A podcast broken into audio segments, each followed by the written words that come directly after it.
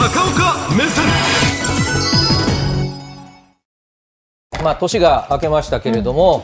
うん、ニュースのヘッドラインはあまり変わらないなという印象を持つのはですねもう国際ニュースはやっぱりウクライナです、うん、それから日本を回る環境もですね、えー、防衛費の話ということは、まあ、北朝鮮、台湾有事ということになるわけでありますがその2023年の海外を含めた日本を周りのこの軍事状況がですね、まあ、私から申し上げると激変をいきなりまだ10日間ですけどもしております。激変のまず一つはあこのウクライナです。でこれまでは圧倒的にはいここです。ミサイルなんです。つまりウクライナが自分を守るための兵器。そして反撃をするにしても遠く離れたロシア軍を攻撃するミサイル。大変ハイテクですがこういうものをほぼ1年にわたって供与してきたんですがこの年明けから激変しているのは歩兵戦闘車戦車と何が違うのかと言いますとここなんです。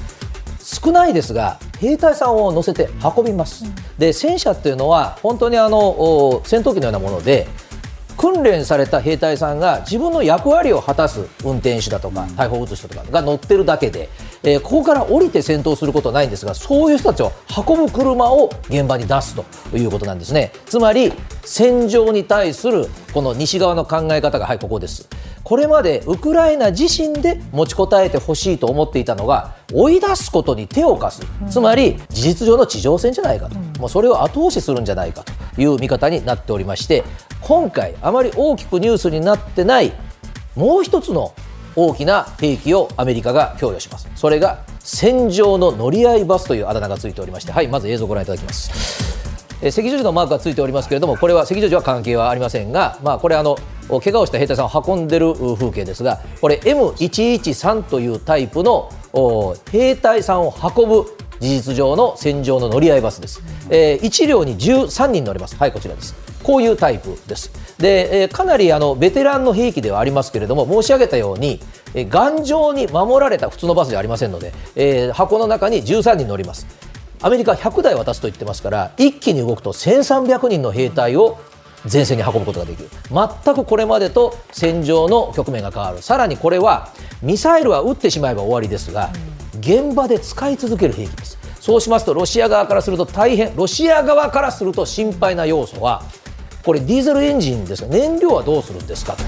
ともものすごく使います。それから部品もいるはずです。修理は誰がするんですか？ウクライナは全部できません。ということはこれ事実上アメリカヨーロッパ側がもう実戦介入してるのと一緒だと。おつまり戦争というのは現場の兵器より補給する力の大きい方が勝つと言われてますので、えー、まあ西側のメディア特にヨーロッパアメリカのメディアはもうあのウクライナの方が勝てると見てるんじゃないかと。時間はかかるだろうけどロシアを追い出すのではないかという分析が出てきた。この冬はよく天然ガスがヨーロッパなくなるっていう話がありましたけども、たっぷり備蓄しているそうです。暖冬です、この冬は乗り越えられる。しかしヨーロッパが心配してるのは次の冬なんですね。今年の年末。ここまでになんとか応援してでも決着をつけたいという思いがあるようですが冒頭申し上げましたように軍事支援をする兵器というのは当然実用がいりますが大事なのは見せつけなんです。だからプーチン大統領の立場からすると実際にひょっとしたらウクライナ領内にまで燃料部品を持って入ってるんじゃないかと米軍が。というような疑いを持たせることが大事で実はこれ今日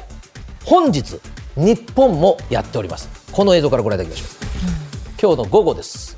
えー、着陸してくる1機の戦闘機がありますが、えー、少し、えー、もやがかかっていてなかなか分かりませんがアップにしますと分かります。インドの空軍機です、うん、で降りてきたのは茨城県になります。で茨城県にインドの空軍機が来たのが初めてとかいう以前にこれ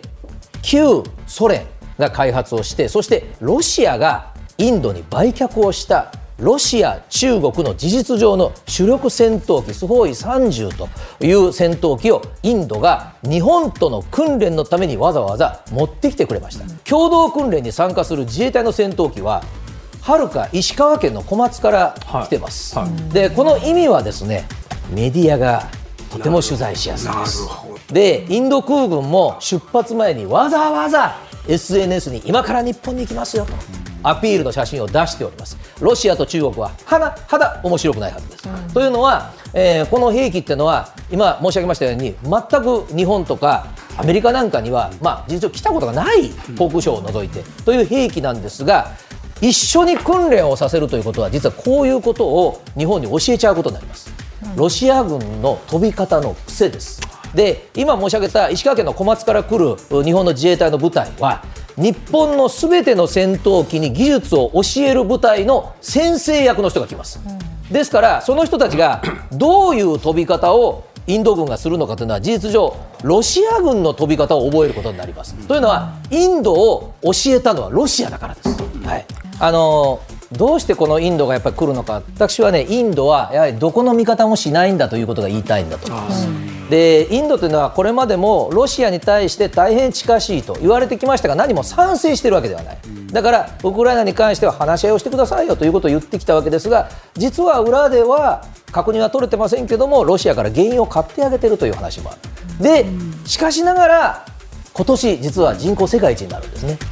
ですから中国よりも我々のことを大事にしてくださいという意味では日本にも片足をかけそしてロシアにも片足をかけというような体制をやってるのではないかと思います。ちなみにここに自衛隊の戦闘機持ってきましたけど私あの共同訓練って軽く言いましたけど一緒に飛ぶとですねやっぱりどこで向きを変えるタイミングがあるのか、あるいはどのぐらい前を飛ぶのか、これ、ジェット機って後ろからこのジェット噴射みたいなの出ますので、大変この距離の取り取り方って各軍隊で特徴が出るんですね、まあ、こういった軍事機密を自衛隊が得るということになります。でこれはロシア、中国にも見せつけになりますがこれから心配なのはですね日本もちゃんと準備しなきゃいけません。それはロシア側だって見せつけてくるということです。すでに